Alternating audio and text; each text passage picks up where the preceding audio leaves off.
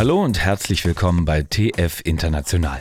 Wir stellen euch in dieser Reihe Menschen vor, die in Teltow-Fleming zu Hause sind, aber ihre Wurzeln ganz woanders in der Welt haben. Heute geht es um eine Frau, die es geschafft hat, mit einer großen Gemeinschaft aus Freunden aufs Land zu ziehen, wo sie jetzt in einem 200-Seelendorf im niederen Fleming orientalische Bäume pflanzt. Mit durchwachsenem Erfolg. Halle Sabacht stammt aus Teheran und hat ihre Heimat verlassen, als dort während der Islamischen Revolution die Universitäten geschlossen wurden. Sie kam nach Berlin, hat Pharmazie und IT studiert und später für ein großes Schweizer Pharmaunternehmen gearbeitet, für das sie auch viel gereist ist. Sie ist ein Kind der Großstadt und hat lange in Berlin gelebt. Und der Umzug aufs Land nach Schlenzer war für sie und alle Beteiligten ein großes Projekt und für Halle Sabacht eine besondere neue Herausforderung. Über dieses Projekt, ihre Bäume, die Beziehung zum Iran und was sie an der Großstadt noch vermisst, spreche ich mit Harley Sabacht im Studio. Mein Name ist Christoph Schrag und das ist Folge 10 von TF International. TF International. Die Welt zu Hause in Teltow-Fleming. Frau Sabacht, wie kommt eine Iranerin nach Schlenzer im niederen Fleming? Schlenzer war ja ähm, oder ist meine zweite Station in Deutschland. Ich äh, bin ja damals vor nun 42, 43 Jahren nach Berlin gekommen.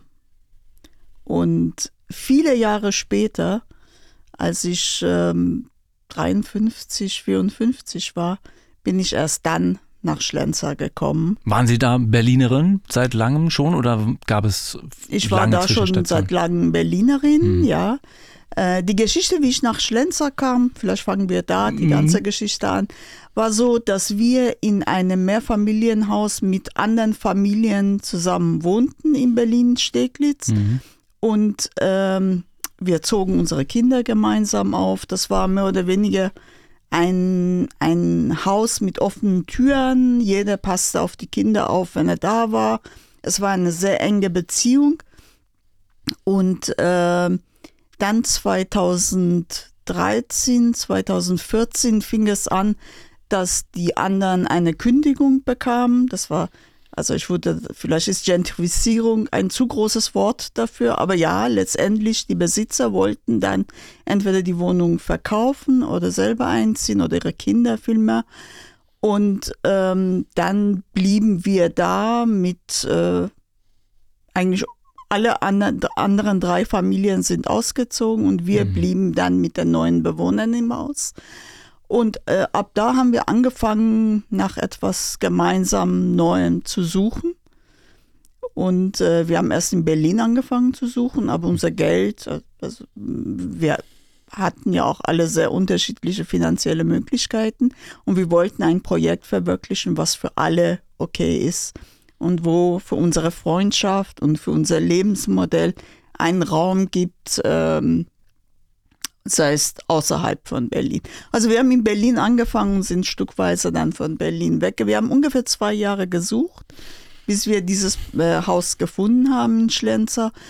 Es ist ja auch auf dem Land nicht üblich, dass man mehr Familienhäuser hat. Es sind ja mehr Einfamilienhäuser oder ein Hof, aber ausgelegt auf eine Familie, vielleicht noch mit einem alten mhm. Teil. Und deswegen hat das sehr lange gedauert. Ähm, und zusätzlich dazu habe ich noch überlegt, ich komme aus Teheran.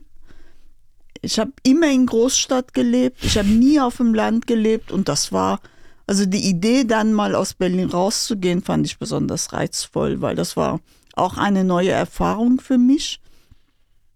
Und ähm, ja, so ist dann, sind wir nach Schlenzer gekommen. Äh, Sie leben ja da schon eine ganze Weile, das heißt also, die Erfahrung ist jetzt nicht negativ gewesen, äh, aufs Land zu ziehen.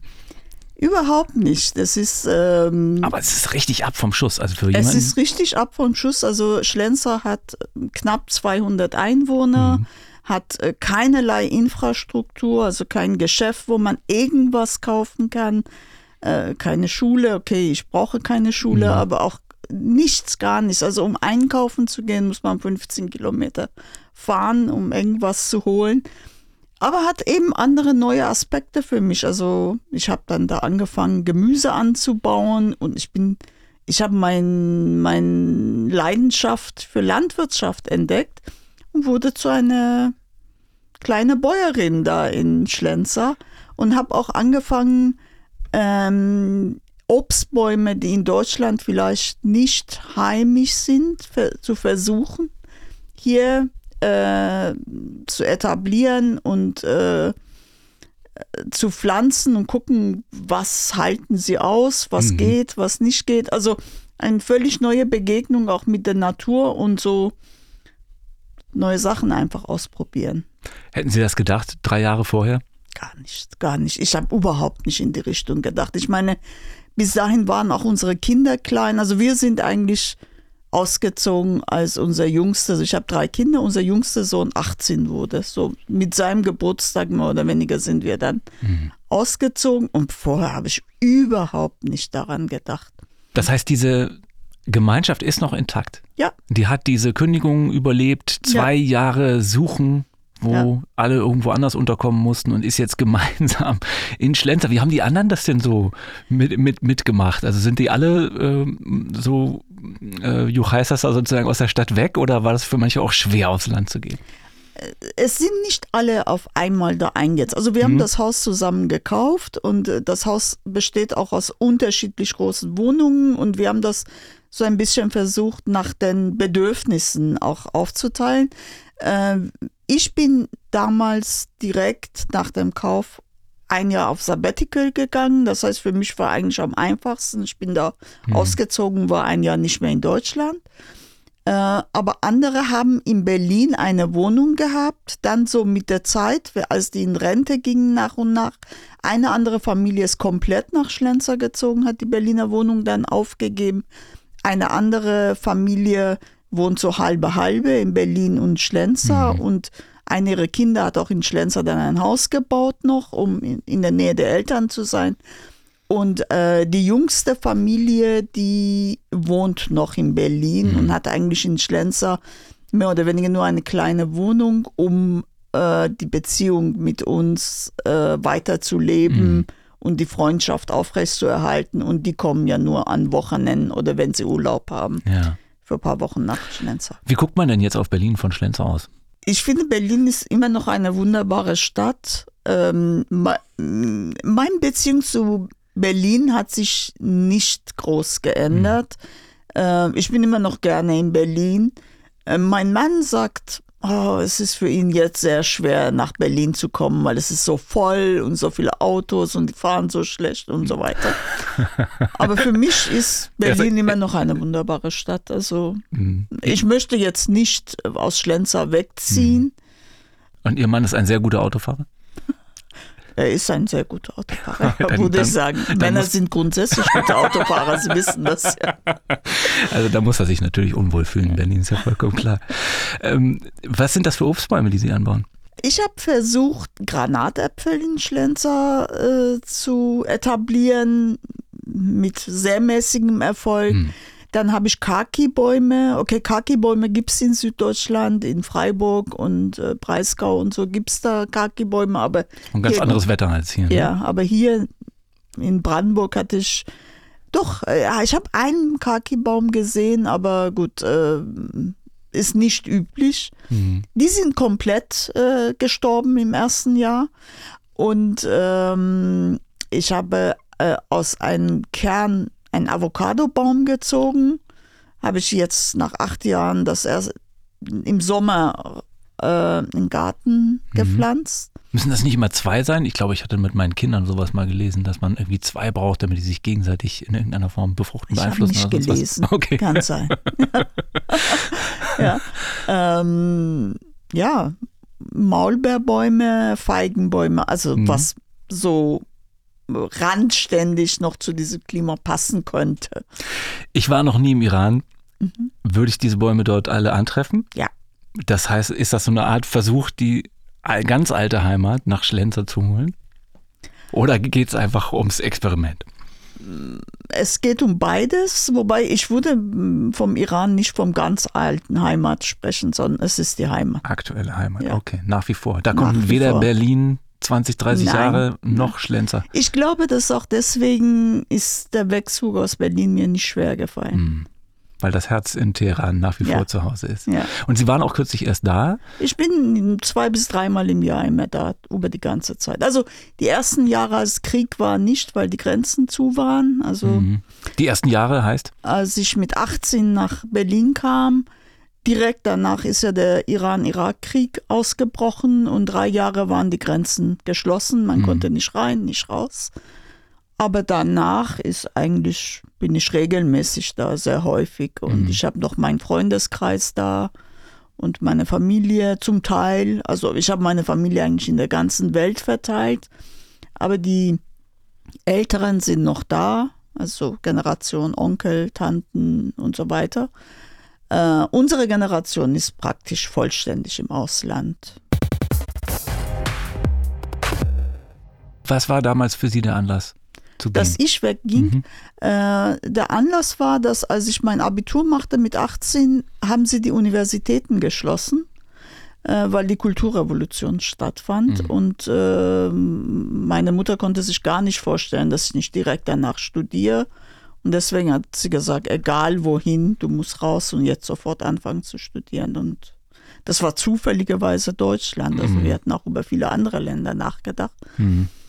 Aber Deutschland war das letzte europäische Land, glaube ich, oder westliche Land, wo man ohne Visum einreisen konnte und am Flughafen ein Touristenvisum für 30 Tage bekam. Und so wurde es dann Wohl des Deutschen. Aus praktischen Erwägungen dann. ganz aus Praktisch. Ja. Das, das heißt, die ähm, frühen Erinnerungen oder die ersten Erinnerungen haben Sie an ein Land, das es so eigentlich nicht mehr gibt. Äh, an ein Iran, das nicht mehr existiert vor der Islamischen Revolution. Ich kam aus, ich ging weg äh, anderthalb Jahre nach der Islamischen Ja. Revolution. Aber es war schon anders als heute, ja. Mhm. Also es gab keine Kopftuchpflicht, äh, es war noch eine noch sehr, sehr offene Gesellschaft, ähm, sehr politisch, ist ja immer noch, Iran ist ein unheimlich politisches Land, jeder spricht über Politik. Mhm. Was würden Sie sich wünschen, dass, ähm, ja, ich will nicht sagen der Westen, aber Menschen in Deutschland über den Iran wüssten, über die Menschen in Teheran wüssten, was sie so in den Nachrichten nicht erfahren oder was man nicht erfährt, wenn man, wenn man noch nie da war? Ich finde, dass das Bild, was die Deutschen vom Iran haben, ist extrem einseitig und extrem gefärbt. Also ich sag mal ein Beispiel. Ähm, als ich aus dem Iran hierher kam und irgendwann mal verheiratet war und Kinder hatte, äh, habe ich ver verstanden, dass die deutschen Mütter zu Hause bleiben, wenn sie ein Kind bekommen nach der Geburt. Das war etwas, was mir völlig unbekannt war, dass man, weil man ein Kind bekommen hatte, dann ein, zwei, drei Jahre zu Hause bleibt oder vielleicht noch länger sogar und nicht arbeitet. Ich kannte das nicht. Ich kannte überhaupt keine Frauen, die nicht arbeiten. Das ist natürlich die westdeutsche Gesellschaft gewesen. In Ostdeutschland sah es anders aus, aber Sie waren ja nun mal in Westberlin. So ist es, ja. Hm. Also das, äh, also was ich sagen will, ist, iranische Frauen waren schon immer ähm, sehr, ähm, also in meinem Umfeld zumindest, haben alle Frauen gearbeitet, alle hatten studiert. Ähm, es, also diese Rollenteilung, wie es hier in Deutschland gibt, gab es bei mir überhaupt nicht. Und das ist etwas, was man vielleicht nicht direkt mit dem Iran verbindet. Ja. Es ist ähm, aus westlicher Perspektive außenpolitisch komplett isoliert. Ich würde mal sagen, viele Menschen hätten jetzt, also würden nicht auf, als erstes auf die Idee kommen, äh, wenn sie mal ein Abenteuer erleben würden, in den Iran zu, äh, gehen, zu reisen. Mit was für einem Gefühl reisen sie zurück? Ich meine, jetzt gerade ist ja dieser äh, Anschlag in Kerman passiert. Wir sprechen ein, zwei Wochen danach. Ähm, Iran ist, war bisher ein sehr sicheres Reiseland. Ich bin mit meinen Kindern immer in den Iran gereist. Wir haben auch immer Reisen um, also in andere Städte von Iran gemacht. Und ich habe auch meine Kinder, als sie kleiner waren, mit ihren Freunden, deutschen Freunden mitgenommen, ähm, in beliebigen Altern. Und es ist, äh, ich hatte nie Angst im Iran, nie. Das ist äh, wirklich sehr, sehr, sehr, oder ich war mit meinen Freundinnen, wir waren fünf Frauen, die durch Iran gereist sind. Ähm, es gab kein, es gab auch für die keinen Angstmoment im Mhm. Iran. Hat sich das geändert jetzt? Ähm, ich denke, dass mit Kerman, das ist eine, also sowas ist im Iran in den 40 Jahren nach der Revolution nicht passiert. Mhm. So ein großer Anschlag. Und die Tatsache, dass sie es nicht verhindern konnten, die iranische Regierung, das ist natürlich ein Zäsur. Ich würde sagen, ja, es ist, es hat sich was. Also ich habe persönlich noch keine Angst, weil ich meine, wenn Sie in Berlin leben, kann Ihnen sowas auch passieren. Breitscheidplatz, ähm, in, in irgendeinem Bahnhof äh, sticht jemand auf Sie ein und so weiter. Also hier passiert so, aber Iran war extrem sicher in dieser Hinsicht. Wirklich nie war was passiert. Und wenn man an die Sittenpolizei denkt, haben Sie da äh, manchmal Angst, dass was passieren kann? Also wir haben die Proteste gesehen und wir haben äh, immer wieder die schrecklichen Nachrichten gesehen über ähm, Frauen, die einfach verschleppt wurden, äh, umgebracht wurden. Haben Sie da nie Angst? Also die Nachrichten hier, die erinnern mich ein bisschen an dieses Buch äh, Nicht ohne meine Tochter, wo ich damals, als das Buch erschien, äh, habe ich gedacht, ja sicher, alle diese Sachen sind passiert, aber die sind nicht alle der gleichen, der, eine, einen Menschen passiert. Wenn man alles, was möglich ist, auf einen Mensch projiziert, ergibt das ein anderes Bild als das, was die Realität ist. Äh, ich hatte persönlich nie Angst vor der Sittenpolizei. Gut, ich bin auch älter. Ähm, ich, als ich äh, viel jünger war und im Iran war, wurde mir mal der, der Pass weggenommen und ich habe ein Ausreiseverbot bekommen. Ich musste zwei Wochen zu Informationsministerium und die haben mich interviewt. Das war aufgrund einer ähnliche, also nicht wegen Kopftuch, aber weil meine Freunde mich zum Flughafen begleitet hatten und die hatten da gelacht und dann kam die Sittenpolizei gefragt, warum seid ihr hier? Die haben gesagt, die wollen mich verabschieden und die haben dann ein Ausreiseverbot verhängt. Aber es war nicht schlimm, ja. Also ich hatte keine Angst, meine Kinder haben keine Angst, ähm, die anderen Mädchen, die mit uns verreisen hier aus Deutschland, hatten keine Angst. Und jetzt sowieso nicht. Also jetzt ist ja in Teheran eigentlich laufen, da wo ich wohne, ich würde sagen 50 Prozent der Frauen ohne Kopftuch herum. Ist das einfach der Mut der iranischen Frauen und man setzt sich darüber hinweg, weil die Gesetze haben sich ja nicht geändert, oder? Die Gesetze haben sich nicht geändert, aber es passiert nicht. Also ich bin jetzt äh, im Herbst, als ich im Iran war, bin ich äh, spazieren gegangen und ich hatte kein Kopftuch auf. Und dann kam die Sittenpolizei auf dem Motorrad und auf mich zu und ich dachte, okay, ich hatte ein Kopftuch um die, so um den Hals. Ich habe gedacht, jetzt, wenn ich das Kopftuch aufsetze, sieht's ja auch blöd aus. Jetzt lasse ich es. Und dann kamen die und haben umgedreht und sind weggegangen. Also die haben mich nicht mal angesprochen. Ja, okay, ich bin jetzt alt. Das kann sagen, die Grauhaarige, die ist verrückt oder irgendwie sowas. Aber ich habe persönlich über, ich sehe ja alle diese Frauen. Ich habe nicht gesehen, dass irgendjemand angesprochen wurde. Heißt nicht, dass niemand angesprochen wird. Natürlich werden auch die Leute. Ich war da zum Jahrestag von Massa Amini äh, und da wurden auch Frauen, also Freunde von mir, die dann auf eine bestimmte Straße gingen, wo es klar war, da auf dieser Straße werden Demonstrationen stattfinden. Äh, die sind auch äh, verhaftet worden, aber sie sind am nächsten Tag alle freigekommen. Sie sind ja jetzt wirklich sehr lange Berlinerin gewesen und jetzt seit wie vielen Jahren Brandenburgerin? Seit 2015. Seit 2015. Können Sie sich Acht vorstellen, irgendwann in den Iran vollständig zurückzukehren? Unbedingt, ja. Also ähm, ich habe immer noch den Traum, mindestens ein, zwei, drei Jahre im Iran zu leben, am Stück. Hm.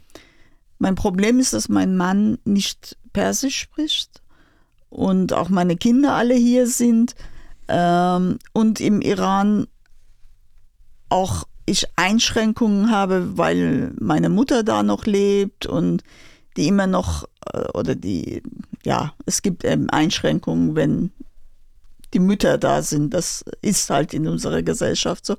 Aber ja, ich möchte unbedingt, also ich verlängere immer meine Aufenthalte. Also jetzt will ich äh, im März nochmal hin und je nachdem wie gut es. Also ich fahre immer mit One-Way-Ticket in Iran, weil ich nicht wissen will, wann ich zurückkomme. Und je nachdem, wie gut ich mit meiner Familie klarkomme und wie gut ich das organisiert bekomme, bleibe ich länger oder kürzer. das heißt, Sie reisen dann auch manchmal schon, ist schon vorgekommen, dass Sie früher abgereist sind, als Sie Ja. eigentlich vorhatten. ja, ja. Weil es dann Streit Unbedingt, gibt, oder? unbedingt. Ja, Mhm. ja, ja, ja. Ich war jetzt im Oktober da und wollte eigentlich bis Dezember bleiben und dann kam es mit meiner Tante zum großen Streit und dann bin ich auch nach zwei Wochen wieder abgereist. Und das wissen Sie dann aber auch wieder zu bändigen beim nächsten Besuch, oder ist das dann vergessen? Ja, ich, äh, ja, Mhm. klar. Ich meine, ist meine Tante. Sie sind ja viel rumgekommen, Sie haben mehrfach studiert, also Pharmazie, ähm, dann außerdem IT noch und ähm, haben also nicht nur in Berlin gelebt und nicht nur in Schlenzer, sondern auch äh, international waren Sie unterwegs. Äh, wieso der Weg dann doch immer wieder zurück nach Berlin oder, oder jetzt oder auch nach Schlenzer? Sie hätten ja beispielsweise auch in der Schweiz sein können oder in irgendeinem anderen Land. Also jetzt ähm, teilweise habe ich ja auch diese ähm, Einsätze als zeitlich begrenzten Einsatz gemacht. Zum Beispiel, ich war für ein halbes Jahr in Taiwan, weil da ähm, in der Firma was passiert war und die suchten einen, jemanden, der da mal ein halbes Jahr das managt und dann war klar, dass wieder ein Taiwanese an dem, äh, diesen Posten übernimmt, weil ein Mhm. Europäer natürlich wirklich das nicht versteht, was da passiert. Ich auch die Sprache nicht konnte. In der Schweiz ist es so, ähm, dass äh, ja, ich hätte in, äh, in Basel arbeiten können komplett, aber ähm, meine Kinder waren hier und ich wollte auch nicht in Basel arbeiten, weil das ist ja auch eine komplizierte, also komplett in Basel, weil es ist ja auch äh, recht ähm, finanziell und steuerrechtlich eine ganz komplizierte Sache, wenn mein Mann in Deutschland ist, ich in äh, Basel bin, so und so viele Tage im Jahr muss man da sein, während wenn ich ähm, von Deutschland aus arbeite, selbst wenn ich in einer globalen Position arbeite, also ähm, zum Beispiel in meinem letzten Job, mein Team war über, ganz, über die ganze Welt verteilt. Ich hatte in vielen, vielen Ländern, USA, Asien, Europa sowieso Leute und da ist es egal, wo man ist.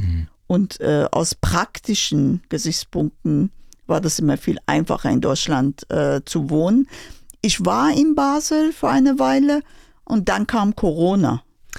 Ja, und äh, ich bin dann mit Corona nach Deutschland zurückgekommen und dann war Lockdown und dann saß ich da fest eine ganze Weile, ja, aber ähm, ich finde, wenn man in einem anderen Land arbeitet, lernt man erst das, das Land wirklich gut kennen. Als Tourist äh, kommt man nie so rein, wie wenn Kann man da arbeitet. Kann man was erleben und Fotos machen, aber man ist nicht wirklich Teil der Gesellschaft. In Schlenzer sind Sie es jetzt oder doch nicht? Ich würde sagen, es gibt wie überall sehr interessante Menschen und Menschen, die einen weniger interessieren. Es ist nicht anders als in Berlin. Vielleicht mal eine Anekdote. Ich kam nach Schlenzer und uns, äh, habe äh, unsere Nachbarin getroffen und die sagte, ah, ich habe gehört, du kommst aus dem Iran und hat angefangen mit mir auf Persisch zu reden. Eine Urdeutsche, also keine Iranerin. Ich sag, ja, wieso sprichst du Persisch? Sagt sie, ja, ich war mal mit einem Iraner verheiratet, ist lange her, aber seitdem habe ich einen iranischen Pass. Und ich habe damals auch Persisch gelernt und ich bin jedes Jahr im Iran und ich finde das so toll. Ja, und äh, sie war nicht die einzige in Schlenzer, die Persisch sprach. Im ich habe noch mehr Leute Von getroffen. den 200 Einwohnern in Schlenzer gibt es mehr Ja. als eine Person außer Ja. Ihnen, die noch Ja. Persisch spricht. Ja, also welche, die in Teheran aufgewachsen waren, weil Ja. ihre Väter da für eine Firma in Teheran arbeiteten und da viele Jahre zur Schule gegangen sind. Mhm. Was machen Sie in Schlenzer, wenn Sie nicht gerade Obstbäume aus anderen und Weltregionen versuchen anzubauen? Also was, was unternimmt man da? Nehmen wir mal an, es kommen Sie Leute besuchen und Sie sagen, ja, also jetzt, wo ihr hier seid, macht doch Folgendes. Auf den Fleming hoch Ja. wandern oder? Äh, Fleming Skate, also wir ähm, haben regelmäßig Fahrradtouren mit Freunden auf dem Fleming Skate. Also da kann man so zwischen 10 Kilometer und 90 Kilometer Touren machen. Ähm, natürlich auch Skaten. Okay, ich skate nicht, aber wenn Leute skaten, dann auch das. Äh, und es gibt auch äh, drumherum sehr viele, also natürlich Wandern, klar. Ähm, schwimmen gehen. Es gibt mehrere Schwimmbäder da. Aber wir äh, unternehmen auch etwas mit denen zum Beispiel, ähm, was wir manchmal mit Besuch, äh, wenn, wenn wir Besuch haben, äh, hingehen, ist äh, Beli-Zeilstätten. Hat sich da was getan oder sind das einfach immer noch Ruinen, die man so besichtigen kann? Sind Ruinen, aber die haben auch da so diese Baumwipfelfahrt gebaut und mhm. so für Kinder Sachen gebaut. Äh, aber ich finde immer noch die Ruinen, diese Lost Places am ja. besten. Und ähm, es gibt dann ähm, diese militärischen Anlagen, die aus der Nazi-Zeit noch stammen, auch in der DDR genutzt wurden, in Wünsdorf die man besuchen kann. Also historisch gibt es ja auch drumherum verschiedene Sachen, die man besuchen kann. Mhm. Ähm, natürlich auch kulinarische, also es gibt auch sehr, sehr gute Restaurants teilweise, die man besucht. Ähm, ja. Sie vermissen aus Berlin, was das angeht, jetzt nichts oder brauchen Sie doch den ein oder anderen Besuch im Monat? Also was damit? ich wirklich vermisse, ich bin ja eine Kinogängerin. Und das ist, da ist die Auswahl sehr eingeschränkt. Mhm. Äh, aber gut, man kann nach Berlin, Deutschlandticket setzt man sich in Zug. Es gibt eine sehr gute Infrastruktur in äh, Niedere Fleming, mhm. wo wir sind. Äh, man kann einen Rufbus rufen. Also das sind wie Taxis. Man, also wenn man äh, von Jüterburg nach Berlin fahren will, dann kann man vorher einen Rufbus bestellen, der einen abholt und zum Bahnhof bringt und man zahlt ein Euro mehr. Vielen Dank für das schöne Gespräch. Gerne. Das war Harley Sabacht aus Schlenzer mit Wurzeln im Iran in Folge 10 von TF International. In dieser Reihe stellen wir euch Menschen vor aus Telto Flaming, die ursprünglich aus einem anderen Teil der Welt stammen. Weitere Episoden findet ihr im Podcast-Kanal von Radio Orient auf Spotify. Einmal im Monat kommt eine neue Folge. Mein Name ist Christoph Schrag. Ich bedanke mich fürs Zuhören. Tschüss. TF International. Die Welt zu Hause in Telto Fleming. Jeden Monat neu. Auf Radio Orient. Und überall dort, wo es Podcasts gibt.